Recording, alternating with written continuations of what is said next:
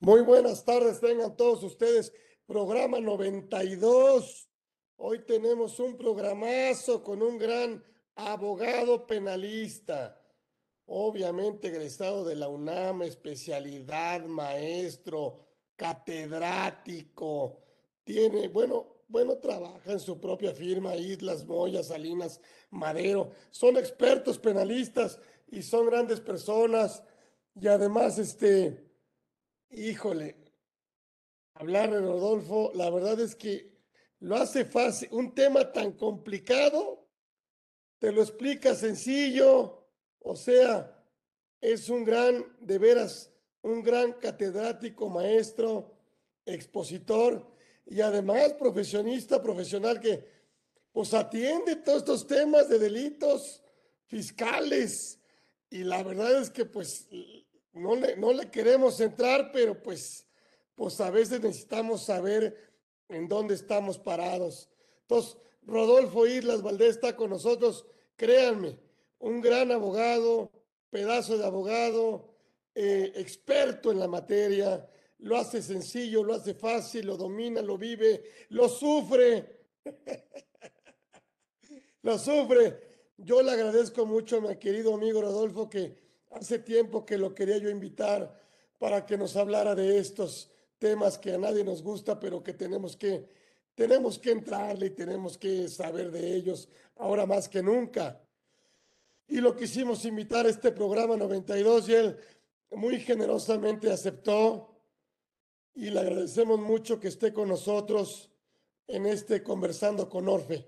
Así que le damos la muy, muy, muy, muy cariñosamente bienvenida a mi querido amigo Rodolfo para que nos explique todo este tema, pues que nos dé un poquito de resumen en esta pequeña horita, a ver qué tenemos que cuidar, cómo va lo de la reforma penal, qué delitos fiscales, eh, dónde hay que poner eh, los ojos en la mira, eh, no sé, algo que nos sirva, que nos sirva con toda su experiencia para poder transitar en este mundo de contribuyentes, fisco, fisco contribuyentes. Y qué mejor que él, Don Rodolfo Islas Valdés está con nosotros aquí en Conversando con Orfe en esta edición 92. Muchas gracias por acompañarnos. Es un gran programa con un gran invitado. Muchísimas gracias, Rodolfo, querido amigo. Bienvenido. Al contrario, mi querido Charlie, agradecidísimo por esta invitación. Además, agradecido doble porque es un tema eh, que nos atañe a los abogados y a los contadores, a las contadoras. Y hoy además, pues no puedo dejar pasar que es el día de la contadora y del contador.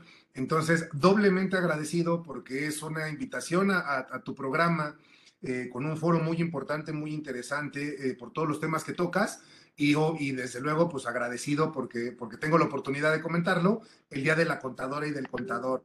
¿no? supongo que por, por tipo de foro tendremos mucho, mucha gente de contaduría, gente de contabilidad, así como mucha gente de, de derecho. Entonces, altamente agradecido, mi querido Charlie, por la invitación. Desde luego por la fecha, felicidades a todas y a todos los contadores y contadoras que, que hoy nos acompañan y los que, pues además que trabajamos en conjunto y sobre todo con estos tipos de temas, como bien lo decías, Charlie, pues es un tema eh, que tiene alta complejidad eh, jurídica y que viene de la mano íntimamente ligado, lo hemos platicado en diversos eventos que hemos tenido oportunidad ahí de, de, estar juntos, Charlie, eh, de la mano con, con, la contabilidad, con la contaduría. Me voy a hacer, voy, a hacer un poquito de antecedente, ¿no? Para que entendamos de dónde surge esta, esta reforma, cuál es el objetivo de la reforma, qué es lo que está pasando y en dónde está aplicando y en dónde no está aplicando, que es donde debería, ¿no? Entonces voy a irme hacia atrás en el, en el tiempo. Esta administración, la administración actual en el gobierno federal, uno de los eh, portestandartes que ha tenido pues, ha sido el combate a la delincuencia, el combate a la delincuencia organizada, entre otras cosas, ¿no? Bajo ese esquema y esa expectativa del combate a la delincuencia organizada, creo que nos debemos sumar, ¿no? Debemos estar todos eh, claros en que la delincuencia organizada y graves pérdidas eh, económicamente hablando al, al, mundo entero, ¿no? Eh, temas como tráfico de personas, tráfico de armas, lavado de dinero, pues han generado pérdidas importantes en la, en la, en la historia de la humanidad. Con motivo de ello, pues viene ahora este portestandarte del, del gobierno federal en donde vamos a combatir la delincuencia organizada. Hasta ahí yo pongo palomita y aplaudo esa, esa parte. En la aplicación, sin duda, ya no, no sé si nos acompañen probablemente eh, personajes de la, administración. Bueno, lo digo, lo digo con respeto, pues no comparto la forma en la que se está aplicando este combate a la delincuencia organizada y mucho menos ahorita que entremos concretamente a la reforma penal fiscal. Bueno, entonces este, este es el antecedente. Eh, en cuanto a documenta, documentación importante que hay que, hay que atender, la delincuencia organizada eh, a finales del siglo pasado, mediados del siglo pasado, es que toma, toma un auge muy importante en Europa, en los Estados Unidos, y con motivo de ello surge eh, la famosa Convención de Palermo. La Convención de Palermo que se suscribe en el 2000 y de la cual México es parte a partir de 2003. Es decir, tres años después de que se suscribe la Convención de Palermo, México se involucra y se incorpora como, como Estado parte y Estado eh, a cumplir, y esto es importante, con los objetivos de esta, de esta Convención de Palermo. ¿Qué pasa con esta convención? Y que es muy importante destacarlo. En esta convención se habla particularmente de cinco, de cinco delitos distintos a combatir contra la delincuencia organizada, que son lavado de dinero, tráfico de armas, tráfico de personas, delincuencia organizada y corrupción. Son los cinco delitos que en concreto va a combatir la, la, Convención de Palermo. ¿Qué pasa y por qué es importante destacarlo? Porque no aparecen los delitos fiscales. No aparece lo que nosotros tenemos contenido en nuestra legislación fiscal. Nuestro código fiscal de la federación establece diversas conductas que son delictivas y que lo conocemos y que lo sabemos quienes tenemos la oportunidad de, tener contacto con, con, esta materia. Pero ¿por qué es importante destacar esto? Porque la Convención de Palermo, el combate a la delincuencia organizada, este, este embate frontal contra la delincuencia organizada que hacen los gobiernos, los estados, los países contra la delincuencia organizada, no encuentra eh, sustento o soporte contra los delitos fiscales. Esto es muy importante porque 2008, 2018, perdón, cuando el senador Armenta de la bancada de la, de la, bancada del grupo de Morena presenta una iniciativa para incorporar todos los delitos fiscales contenidos en el Código Fiscal de la Federación, todos, ahí hablaba de todos los delitos contenidos en el Código Fiscal de la Federación, que tenemos muchos delitos, iban a ser materia de esta, de esta reforma. ¿Qué sucede? Se da apertura y se da oportunidad de hacer un parlamento abierto, para ser parlamento abierto tanto en Senado como en, como en Cámara de Diputados, y se da esta opción para que la sociedad civil, integrada desde luego por, por gente eh, conocedora de la materia en cuestiones fiscales, en cuestiones contables, en cuestiones penales, hubiera intervención para que quienes favorecían o quienes querían eh, incorporar esta reforma escucharan el sentir de quienes conocen, conocen de, esta, de esta materia, ¿no? ¿Qué sucede? Se logra llegar a un eh, encuentro interesante por el logro, desde luego, porque era, es importante saber que venían contenidos todos los delitos fiscales. Interesante porque se quitan todos los delitos fiscales y después cuando ya se, se, se, se da y se, aprueba esta reforma, ya no se incorporan todos los delitos fiscales. Ahorita vamos a llegar al punto cuáles son los supuestos específicos en que se iba a dar esta posibilidad de darle trato o tratamiento de delincuencia organizada a los delitos fiscales. Entonces se da este, este aparato, ¿no? este ejercicio legislativo en 2019 y se, surge esta reforma, poquito antes, meses antes de que se diera el tema de la pandemia, que también viene a ser una cuestión importante la pandemia para efecto de los delitos, de los delitos eh, fiscales y esto que vamos a platicar hoy. Bueno, ahí se da el Parlamento, se busca un consenso, lo que buscaba la sociedad civil es que no se incorporaran los delitos fiscales a la delincuencia organizada. ¿Por qué? Y aquí voy a meterme un poco de fondo o de lleno a la delincuencia organizada. La delincuencia organizada es importante conocerla porque aquí debemos entender que el concepto de delincuencia organizada no es para cualquier tipo de delito. La delincuencia organizada, de entrada, solo puede darse en ciertos supuestos delictivos que están establecidos en el artículo segundo de la ley, general contra la delincuencia organizada, ¿no? Y en los cuales no estaban los delitos fiscales. Ojo, estaban. Con motivo de la reforma, sí se incorporan ciertos supuestos. Pero bueno, la delincuencia organizada, antes de entrar a los supuestos o a los tipos penales que pueden darse bajo esta, este, esta figura, tiene o debemos entender varias condiciones obligatorias que deben, deben integrarse para poder hablar de delincuencia organizada. ¿Cómo lo es? Uno, que sean tres o más sujetos. Ya, de ahí tenemos que partir que tiene que haber tres personajes o más para poder hablar de delincuencia organizada.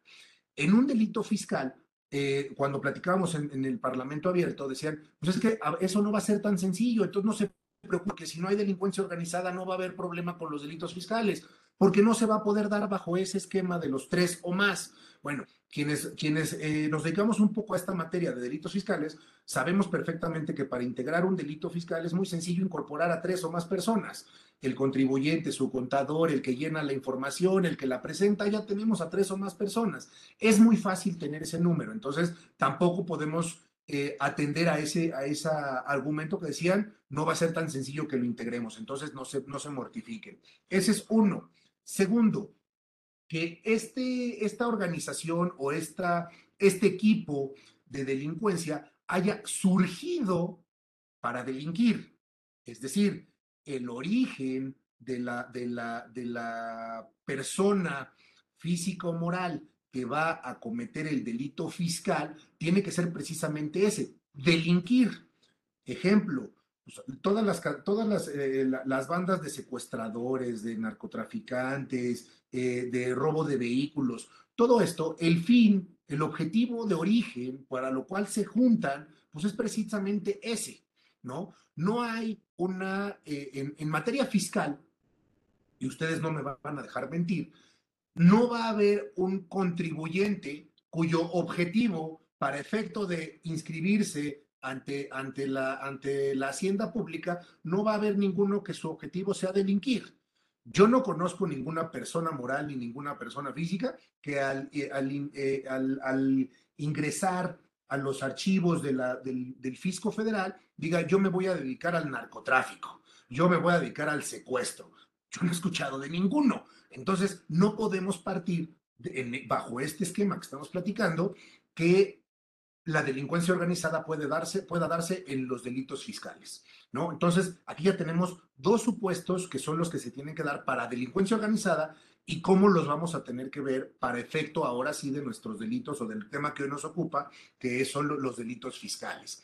Es complicado, ¿no? La delincuencia organizada, además, no parte de una base numérica, es decir, para que hablemos de delincuencia organizada, no tiene que ser un peso o 200 pesos o 2 millones de dólares o 300 mil millones de dólares.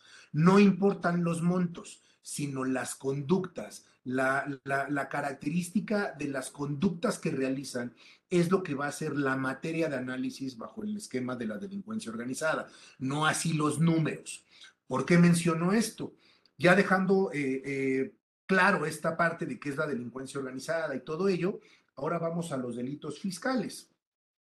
Para que haya un delito fiscal, pues no necesitamos que sea un peso, dos pesos. Independientemente de los montos, lo único que nos van a dar los montos quizás para efectos penales son eh, la clasificación en cuanto al tipo de pena que se le podrá imponer. Pero la conducta ahí está. Si tú omitiste de tanto a tanto, es esto. Si te pasaste de aquí pero llegaste hasta acá, es esto. Entonces, la conducta ahí está. Lo único que nos va a variar para efectos penales fiscales, pues es la posibilidad de una eh, aplicación ya en definitiva de una, de una pena.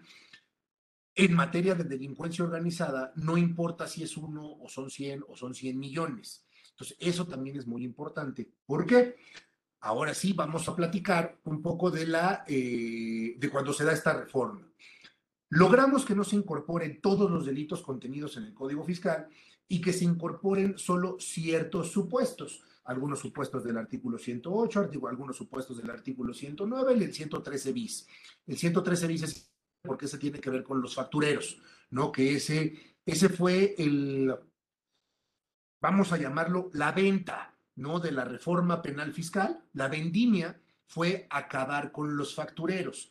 Estas personas que se dedican a, vender y comprar facturas, que lo que eh, generan o lo que, o lo, que provocan son actividades u operaciones inexistentes a, a favor de qué o a cambio de qué de poder deducir ciertas facturas en, por, por una, como, como dije ahorita, una actividad que no se dio, una operación que no se dio. Eso fue la vendimia, particularmente cuando se generó esta, esta iniciativa de reforma y en su momento la, la, aprobación de la reforma. Vamos a combatir a los factureros, los factureros están provocando pérdidas impresionantes, el fisco está viéndose afectado, con la venta de facturas también el comercio se ve afectado. Esa era la venta. Entonces, muchos de los que no, no, no, no, no tuvieron oportunidad de leer la iniciativa o de ver cómo iba la iniciativa, se quedaban con la idea de, ah, bueno, sí hay que combatir a los factureros. Pero no, el objetivo no era solo factureros, sino ir, les decía hace unos instantes, por todos los delitos contenidos en el Código Fiscal. Se logra la incorporación, se, logra este, este debate ¿no? con el senador Armenta y con el grupo parlamentario de, de, Morena para, para, la aprobación o no de esta, de, esta, de esta reforma, y se quitan todos los delitos fiscales y nada más incorporan ciertos supuestos del 108, del 109 y les decía del 113 bis. Respecto del 108 y del 109, es importante señalar, hace, hace unos minutos les decía que los delitos, que la delincuencia organizada no tiene que ver con montos. ¿Por qué es importante ahorita traerlo, traerlo de vuelta? Porque los supuestos de los que nos hablan para el 108 y 109 es cuando excedan tres veces de cierta cantidad, se le va a dar el tratamiento de delincuencia organizada. A ver, entonces, si no excedo de esa cantidad, no se le va a dar bajo la misma conducta, ojo, pero diferente monto, se le va a dar diferente tratamiento. Es decir, voy a cerrar la cifra, no es la cifra exacta, pero son aproximadamente 8 millones de pesos lo que se tendría que exceder, ¿no? Para poder hablar de, eh, de, de, de, delincuencia organizada. Yo lo voy a cerrar en 8 millones, no es la cifra, son 7 millones 900 y tantos mil pesos. Eh, pero vamos a pensar que son 8 millones. Es decir, que si mi conducta eh, en la falla fiscal es de 7 millones 999 mil pesos con 99 centavos, ya no voy a, a tener tratamiento de delincuente organizado. Pero si mi conducta es idéntica, pero por 8 millones, punto un centavo, pues ya excedí. Entonces, esa distancia de un centavo hace la diferencia para el tratamiento de delincuente organizado o de no delincuente organizado. En materia de delincuencia organizada, hace, un, hace unos instantes les decía, eso no opera de esa, de esa manera. La delincuencia organizada es por uno o es por 300. No importa el monto, importa la conducta. Aquí ya, ya, empezamos con choques. Un segundo choque, hace rato les decía, la Convención de Palermo no contempla los, los delitos eh, eh, fiscales. No lo hay. Y el, el, sustento para la reforma, para esta reforma era la Convención de Palermo y México es parte y tal. Bueno, no los combate, no, no los incorpora. Aquí lo estamos incorporando. Segundo, con base en montos, entonces vamos a establecer si se le da un tratamiento de delincuencia organizada o no se le va a dar tratamiento de delincuencia organizada. Eso es muy importante tenerlo en mente, porque entonces lo que, lo que puede generarse pues es que se genere, de que se hagan diferentes operaciones o diferentes momentos o a través de diferentes empresas o de diferentes contribuyentes para lograr lo mismo, pero que no se exceda el monto. Y si no se excede el monto, entonces vamos va a estar en problemas la autoridad. Eso no significa, ojo, que no lo vayan a poder integrar, ¿no? Eso es con lo que tenemos que estar muy claros. O sea, sí hay obstáculos, sí, sí hay muchos obstáculos. Ahorita iremos viendo otros más. Pero esos obstáculos, como se está eh, ejerciendo hoy por hoy el poder fiscal, sí lo, sí lo pueden hacer y sí nos pueden incorporar un tratamiento de delincuencia organizada a delitos fiscales que no son. No vamos a defender el que, el que no se castigue un delito fiscal. No, si hay un delito fiscal y no tiene una defensa o no tiene justificación, pues habrá un castigo, sin duda, eso, eso, es, eso es natural. Pero lo que sí, quienes estamos de este lado de la, de la barandilla hemos, hemos peleado y, queremos defender, pues es que no sea el aparato, perdón la expresión, si tenemos a alguien del, del, aparato de autoridades, que no sea la, la fuerza extorsiva del Estado para lograr este tipo de condicionamientos o este tipo de conductas. ¿Por qué lo digo así? Si tenemos a un contribuyente que no es delincuente organizado, ojo, ni se dedica al tráfico de armas, al tráfico de personas, no sé qué eso que son los de la delincuencia organizada de la, de la Comisión de Palermo. Tenemos un contribuyente que por la razón que sea, no entremos en ese, en ese debate, la razón que sea, incumplió con sus obligaciones fiscales. Pagó menos, presentó una información que no era, dedujo algo que no era, en fin, la razón que sea. Pero no es un delincuente organizado, no es alguien que se dedica a lo anterior. Pero este personaje, este contribuyente, al verse en una investigación de tipo penal, bajo el esquema de la delincuencia organizada, pues sin duda, ¿qué es lo que va a pasar? Se va a provocar el terror. Y eso, quienes tenemos eh, clientes, eh, empresarios o empresas, pues la primera pregunta es, ¿me van a meter a la cárcel? Pues, es lo que vamos a evitar, pero es lo que se provoca con este tipo de eh, condicionamientos fiscales penales, el terror, el terrorismo fiscal. ¿Por qué en lo personal he criticado la aplicación de este terrorismo fiscal a través de la delincuencia organizada? Porque dicen, es que ya los contribuyentes ya se pasaron de la raya y ya han provocado muchas, muchas pérdidas al fisco. Y a ver, espérame, pero eso es problema de quién? Eso es problema del contribuyente que se está aprovechando de un error tuyo o es tu problema porque no te estás no estás aprovechando las herramientas que la ley te da. No para no para aumentarlas, sino las que ya tienes. ¿no? No, es que se pasan, entonces yo necesito más herramientas, tal. No, lo que necesitas no son herramientas, lo que quieres son los colmillos y los dientes para poder eh, aterrar, ¿no? poner el terror, sembrar el terror con los contribuyentes y en esa medida, sin decir nombres desde luego, pero seguramente eh, ustedes lo habrán escuchado y lo tendrán mucho mejor identificado que yo, durante la pandemia, por eso les decía que la pandemia también fue una, parte importante de esto, si no mal recuerdo, finales 2020, o sea, el primer año, de el primer año pandémico, si no mal recuerdo, hubo particularmente una empresa internacional muy grande, muy, muy grande, que como consecuencia de esta reforma pagó, si no mal recuerdo, 8 mil millones de pesos de impuestos que aparentemente debían. Esta reforma es lo que provocó. A ver, yo no voy a defender si pagaron bien o pagaron mal. Eso no lo sé, lo desconozco, no conozco ni el expediente, no conozco los hechos, pero lo que sí sé es que esto, esta reforma provocó esos terrores. Y este asunto, pues fue un asunto que se hizo público, salió en las noticias. De ese, como este, hubo otros tantos más que seguramente no pudimos escuchar porque no fueron materia de, de, publicidad, ¿no? no se publicitaron, no estuvieron en, el, en medios, pero a nosotros, quienes ejercemos la abogacía o a quienes ejercen la, la contabilidad, seguramente les llegó a tocar a alguien que dijera, ¿sabes qué? Yo no quiero problemas, yo no quiero que me investiguen, ¿por qué? Pues porque me van a meter a la cárcel rápido, prefiero pagar. Y entonces pagaban. ¿Está bien para efecto del fisco? Pues sí, sin duda, porque hubo un ingreso que probablemente de otra forma no se hubiera obtenido en la cuestión de ingreso.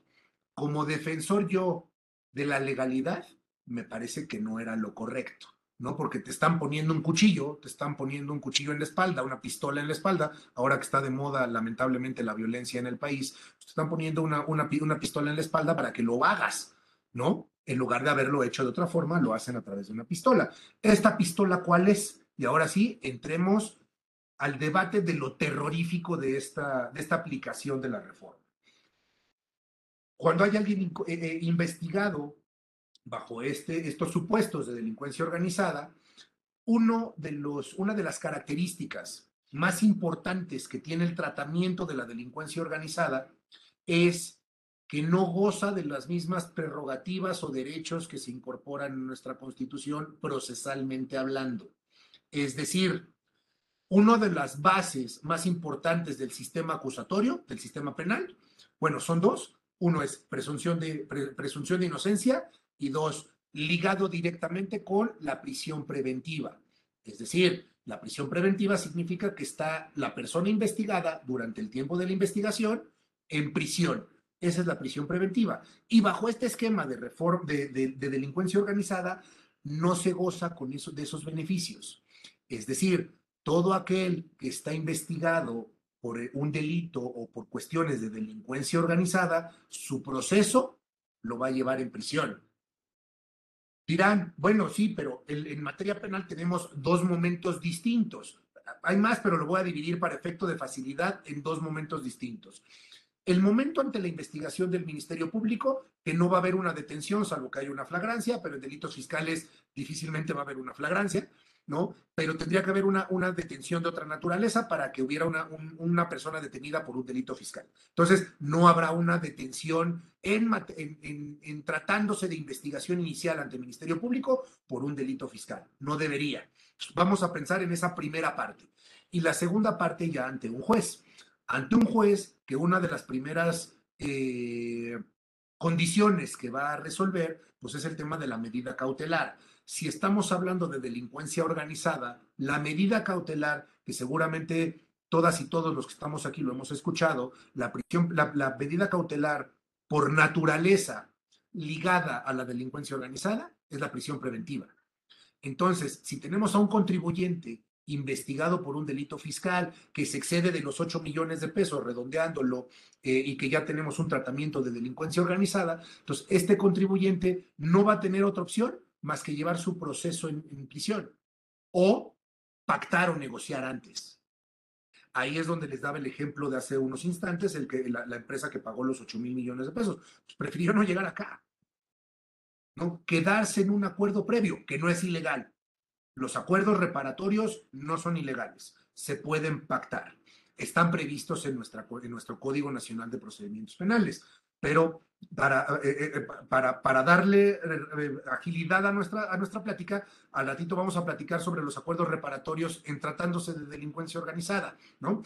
Aquí lo que estamos platicando es un acuerdo que se da con la autoridad, para no, con la autoridad ministerial, para no llegar ante un juez y que el juez imponga una medida, una medida de prisión preventiva.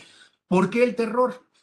La prisión preventiva híjole, pues eh, lo primero que nos viene a la mente en afectación al, personaje, pues es que a su libertad.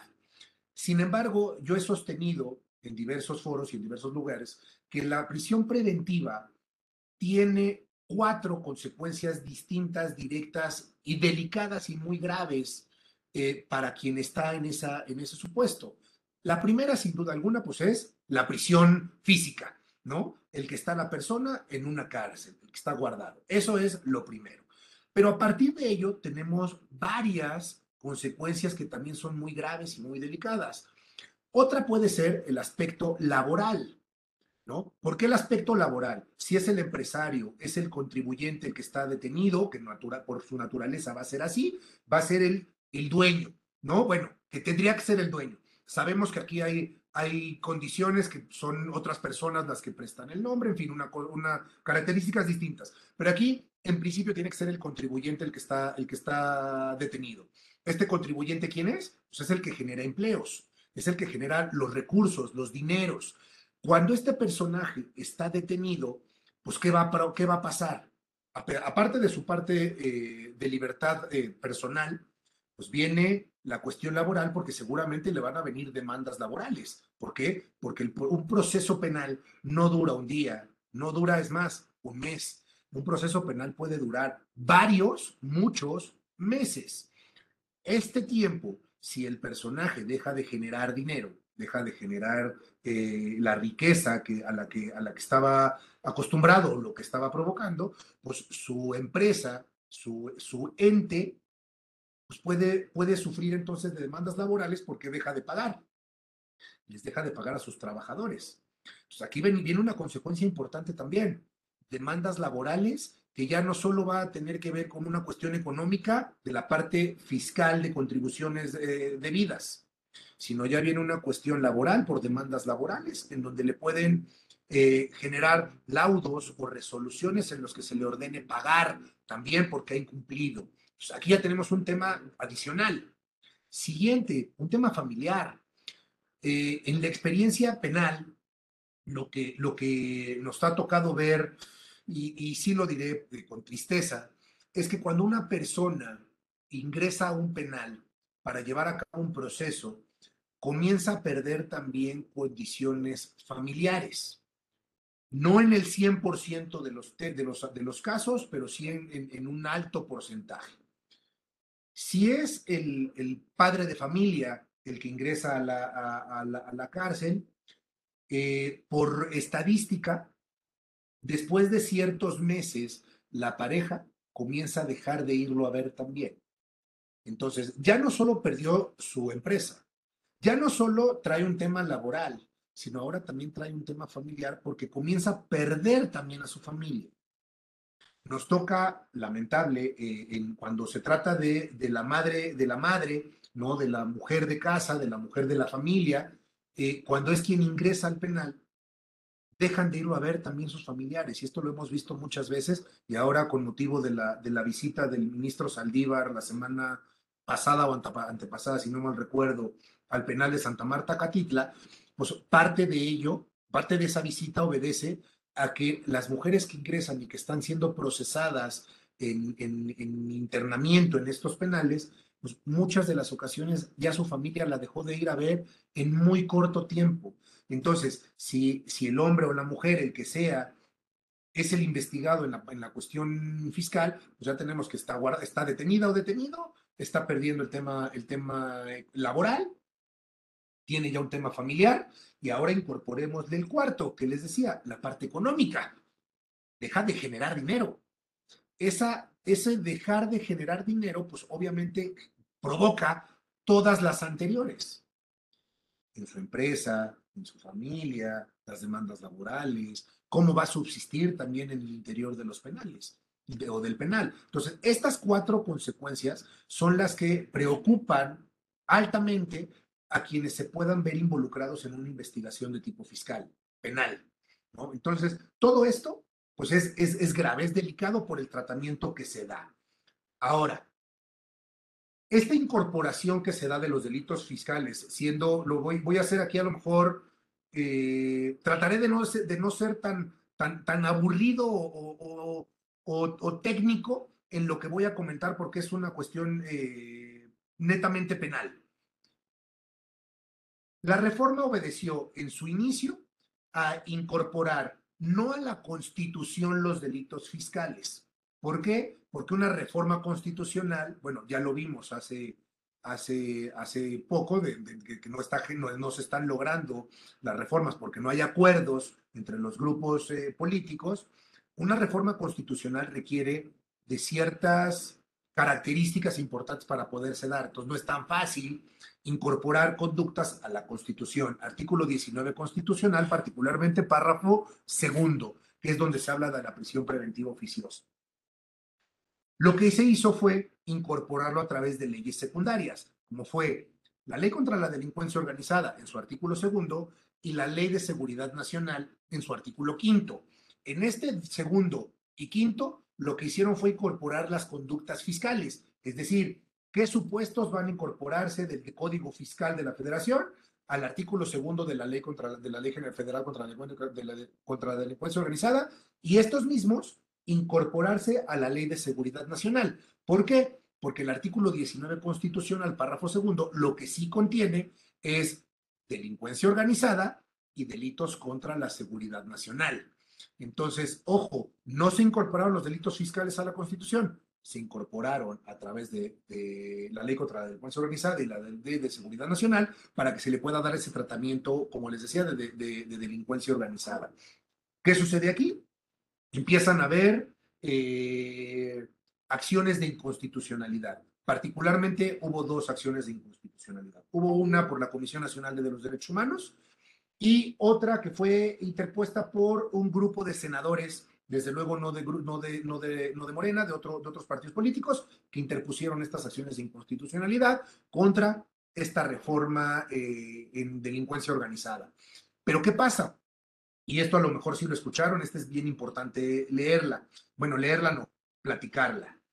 Ya vimos todas las conductas, bueno, cómo puede ser el tratamiento de delincuencia organizada bajo los, eh, los delitos fiscales bajo el tratamiento de delincuencia organizada terror para todos. Se interponen estas acciones de inconstitucionalidad. La Suprema Corte eh, asume la, competencia de estas dos acciones de inconstitucionalidad y la resuelve en sesión del 25 de octubre del año pasado, 25 de octubre de 2021. resuelve estas dos acciones de inconstitucionalidad en lo que ese mismo día, si no mal recuerdo, fue jueves, miércoles o jueves, 25 de octubre, la noticia fue, se determinó por parte de la Corte que la prisión preventiva es inconstitucional. Y entonces todos brincamos, todos brincamos porque, ok, la prisión preventiva es inconstitucional. ¿Por qué? Pues porque está, es contraria a presunción de inocencia, es, es contraria a los tratados internacionales de los que México es parte respecto de cómo debe tratarse al individuo bajo las bases de la presunción de inocencia. Entonces todos brincábamos. Lo decíamos muy bien por la Corte. Palomitas, muchas palomitas y 10 grandote para la Corte se logra eh, o se tiene acceso ya a la información de cómo se resolvió este, este, estas dos acciones y resulta lo siguiente. Cuando se plantearon las dos acciones de inconstitucionalidad, se plantearon exclusivamente por el segundo de los supuestos bajo los cuales se incorporan los delitos fiscales a la al, al 19 constitucional, que era la Ley de Seguridad Nacional. Es decir, estas dos acciones de inconstitucionalidad lo que combatieron fue la incorporación de los delitos fiscales a la ley de seguridad nacional. Ojo, no contra la delincuencia organizada, sino solamente respecto a la ley de seguridad nacional.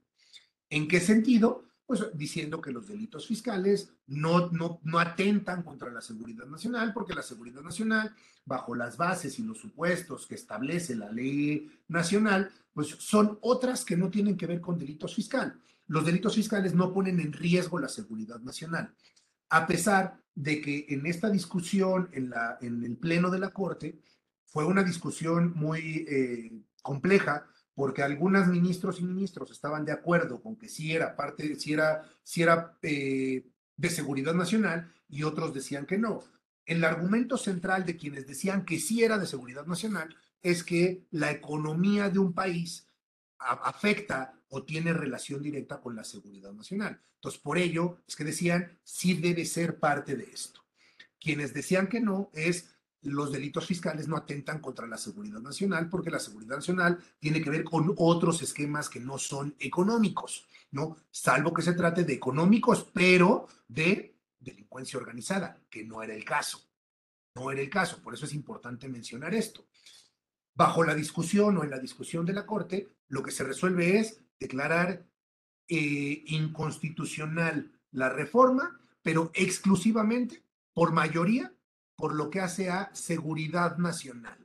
Es decir, cuando vemos la, resolución de la Corte, pues todos esos brincos y palomitas que habíamos puesto el 25 de octubre, pues entonces empezaron a, a reducirse, ¿no? ¿Por qué? porque siguen los delitos fiscales con tratamiento de delincuencia organizada a través del artículo segundo de la Ley General contra la Delincuencia Organizada.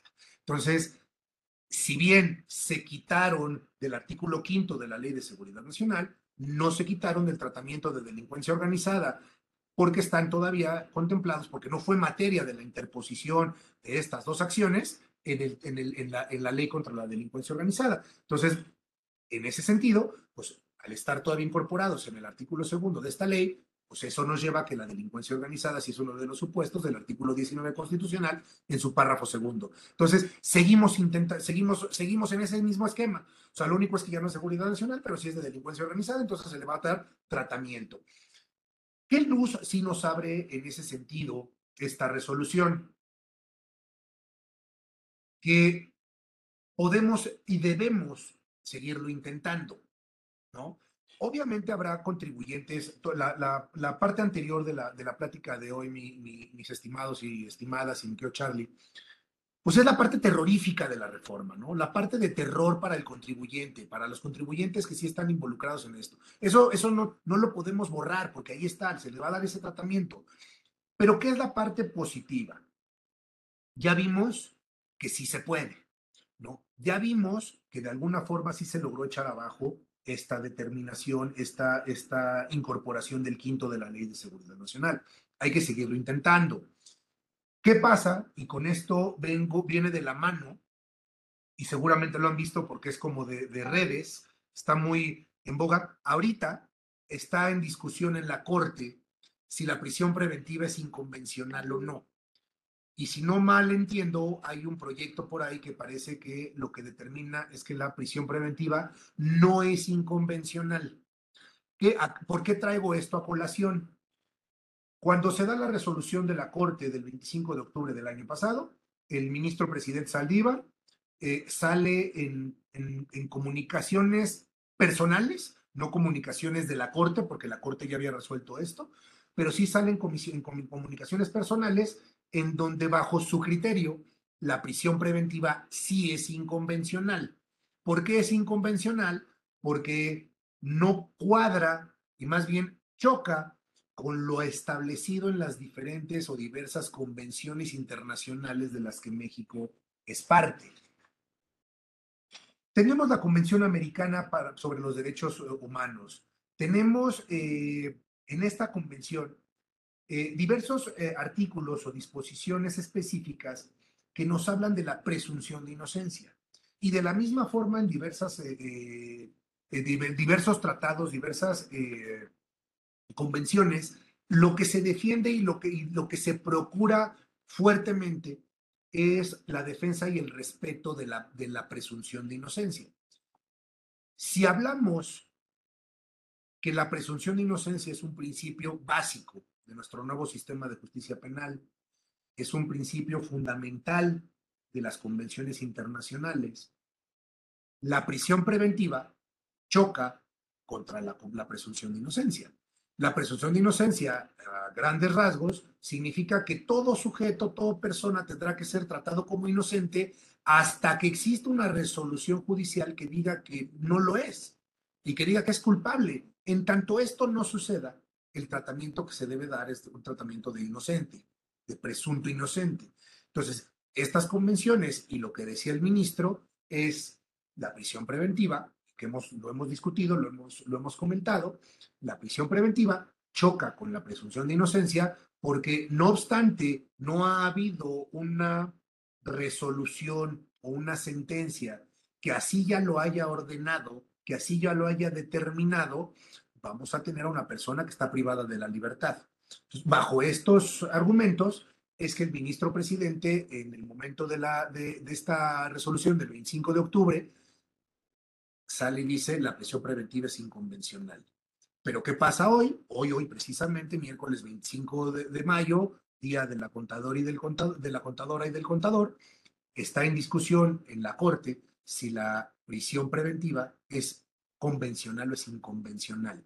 Vamos a ver qué pasa hoy, porque de ello, por eso decía, sí se puede y tenemos que ponernos eh, atentas y atentos en todo ello, porque si la Corte resolviera, y ojalá que sí, que la, la, la prisión preventiva es inconvencional, nos va a dar pauta y nos va a dar pie a quienes estamos en estos litigios para poder pelear que no se le dé tratamiento de delincuencia organizada a los delitos fiscales. ¿no? Ya vimos las consecuencias de la delincuencia organizada, ya vimos las consecuencias del tratamiento de delincuencia organizada en los delitos fiscales, terror. Pero con lo que está sucediendo hoy, creo que podemos tener un, un, como ahora sí que como dicen en mi pueblo, se ve una luz al final del camino en donde creo que sí podríamos tener alguna opción para batallar ya en casos concretos, en asuntos específicos, en asuntos eh, eh, individuales, ¿no? En donde se puede ir planeando todo esto. Desde luego, nadie quisiera llegar a tener que plantear una salida por una prisión preventiva ya impuesta, ¿no? Quisiéramos poder defender con anticipación. Para esa defensa con anticipación, ¿qué, qué, qué puedo sugerirles? ¿No? Y si, y si me permites, mi querido Charlie, para, para cerrar la, la, charla de este lado, pero no sé si haya posibilidad de, participación o alguna, eh, que, alguien, que alguien nos pregunte, alguna cosa así. Para cerrar con esto, defender e ir planeando todas las estrategias fiscales hoy por hoy, bajo mi eh, perspectiva, con mi sugerencia, mi opinión muy personal, desde luego, es que deben venir acompañadas necesariamente de un fiscalista, de un contador, de un abogado o abogada que se dedique al derecho penal, corporativos, laboralistas, o sea, debe ser una estrategia integral. Hoy por hoy, para poder tener un poco más de tranquilidad respecto que a nuestros clientes no los vayan a detener por una investigación de delincuencia organizada en delitos fiscales, creo que debemos hacerlo mucho de manera preventiva, que es con lo que quizás no estamos tan acostumbradas o acostumbrados a, lidiar. Bueno, desde, desde mi trinchera, pues, con nosotros normalmente el, el, grueso de nuestra clientela pues llegan con un problema ya existente. Son pocas personas quienes llegan para prevenir. Entonces creo que lo que debemos empezar a hacer todas y todos es generar este ambiente de prevención. Y bajo este esquema de prevención, insisto, pues debemos reunirnos en grupos para poder hacer planeaciones y estrategias fiscales que puedan llevarnos a un buen puerto. O, al contrario, que no nos lleven por un mal, con, con, una mala experiencia y tener como, como, como camino, pues el camino de la, de, la, de la tranquilidad de nuestros contribuyentes.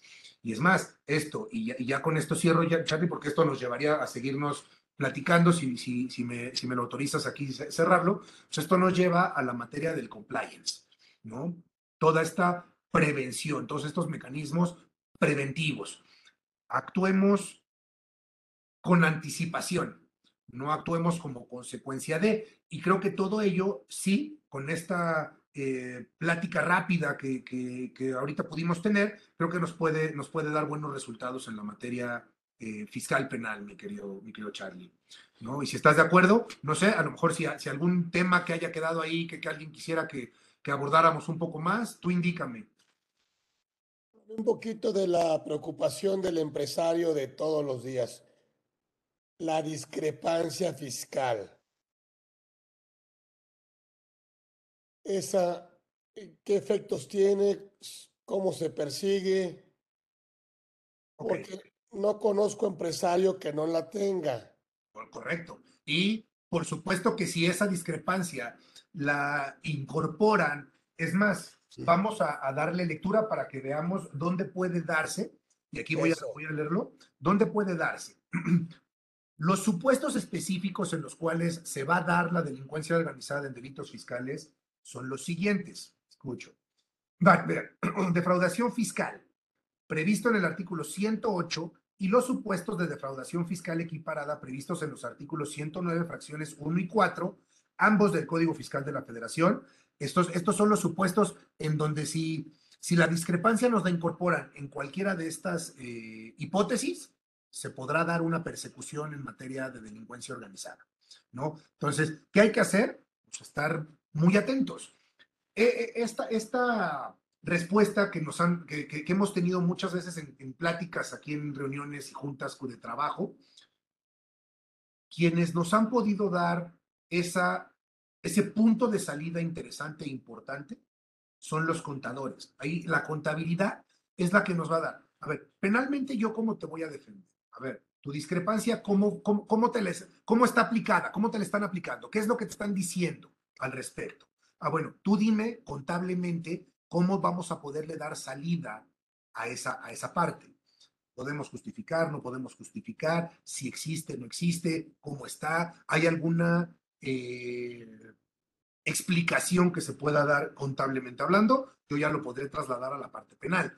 pero penalmente, estos son los supuestos que se pueden convertir en una persecución, en una persecución eh, penal fiscal, Charlie. Sí, porque es la preocupación más importante del empresario. O sea, ahorita las empresas traen o un tema de EFOS o un tema de discrepancia en las personas físicas este tema de 69B, donde la autoridad se puede querellar, ¿tendrá que probar la simulación para efectos fiscales la autoridad? Sí, sí, desde luego. Sea, la, la, simulación es un elemento indispensable para efecto de, una, de, un, de, un, de un tema penal fiscal, hablando de este lado. Es fundamental y tienen que acreditar esa simulación. ¿Cómo la van a acreditar? Pues tienen las herramientas, si es que existen, ¿no? Porque ¿qué nos ha tocado ver? Que sí se presentan denuncias bajo, bajo, esa, bajo, esas bajo esa hipótesis y no la logran probar. No lo logran probar. La, materialidad no la logran probar, la simulación no la logran probar. O sea, sí tienen muchas, muchos obstáculos. O sea, la reforma nos aterra, como, como todas estas reformas con tantos dientes y tantos colmillos. Pero la forma en la que están planteadas también da fórmulas para poder dar salidas, ¿no? Aquí, con tu pregunta, ¿la simulación la tienen que acreditar? Sí, desde luego, porque es un elemento fundamental para efecto de un delito penal, de un delito fiscal, perdón. Fundamental. Si no está acreditada la simulación, entonces, ¿cuál es? ¿No? Sí tienen que acreditarlo claramente. ¿Cuál es el peligro? Eso sí es, sí, sí hay que decirlo.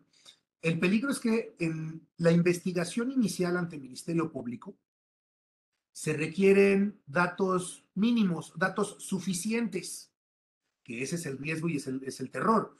Con datos mínimos o datos suficientes, la Fiscalía, con ese intento, llamémoslo así, de acreditar la simulación, intento de acreditar la simulación, probablemente para la Fiscalía es suficiente y lo mandan tu juez de control. Y juez de control cita. Y juez de control cita, pero si cita o si ya viene con un tema de delincuencia organizada, juez de control a lo mejor libra una orden de aprehensión. Y el, el personaje va a llegar o por la cita o por la orden de aprehensión. Se va a defender. La simulación no está aprobada, no, no está aprobada. Pero ¿qué es lo grave? El personaje ya está detenido en tanto se pueda demostrar o no esa, eh, ese elemento indispensable, ese elemento sine qua non de la figura típica. Entonces, puede ser que no esté bien dado, pero es suficiente para llegar acá. Si con esto es suficiente para llegar acá y el juez lo trae y le determina una prisión preventiva, pues sí, ahora demuestra que no está acreditada la simulación. O siéntate a platicar. Y no en lo oscurito, ¿eh? Siéntate a platicar porque lo permite la ley. Es más, de ahí nada más rápido, hace rato les decía, en materia de delincuencia organizada, no puede pactarse con la delincuencia organizada.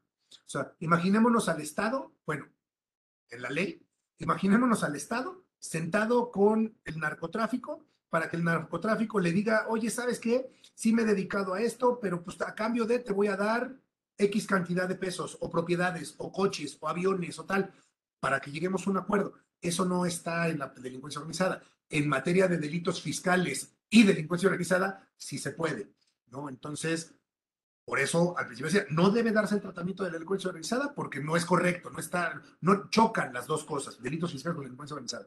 Pero acá, en cuanto a, ya para centrar la, la, pregunta, se puede pactar. Sí se puede llegar a un acuerdo en donde el contribuyente le diga, pues porque no quiere continuar con el proceso. Oye, la simulación no está clara, la simulación no se va, no la vas a poder acreditar, no existe tal, ¿no? Bueno, pues sí, demuéstralo.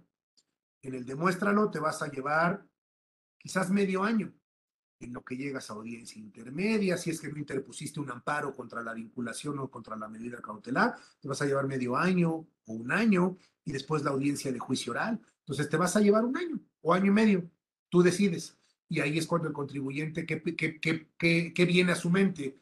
Pues, ¿Sabes qué? Pues, mejor pacto.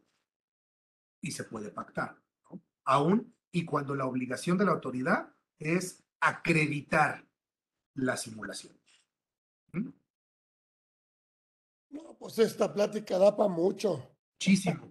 Sí, no, muchísimo, muchísimo, Charlie. Nos podríamos echar horas. Muchísimas gracias, mi querido maestro Rodolfo. Islas que estuvo aquí con nosotros, le vamos a dar un reconocimiento para que no diga que no hay materialidad.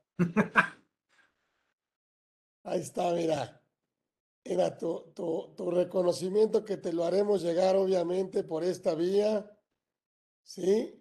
Muchas gracias. Le agradecemos muchísimo, infinitamente. Y permítenos seguir invitándote. Por favor, por favor.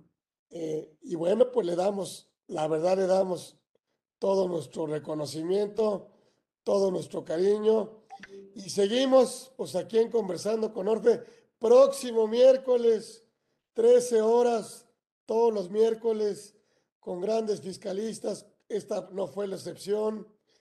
Y le agradecemos mucho al maestro Rodolfo Islas que estuvo aquí con nosotros en conversando con Orfe.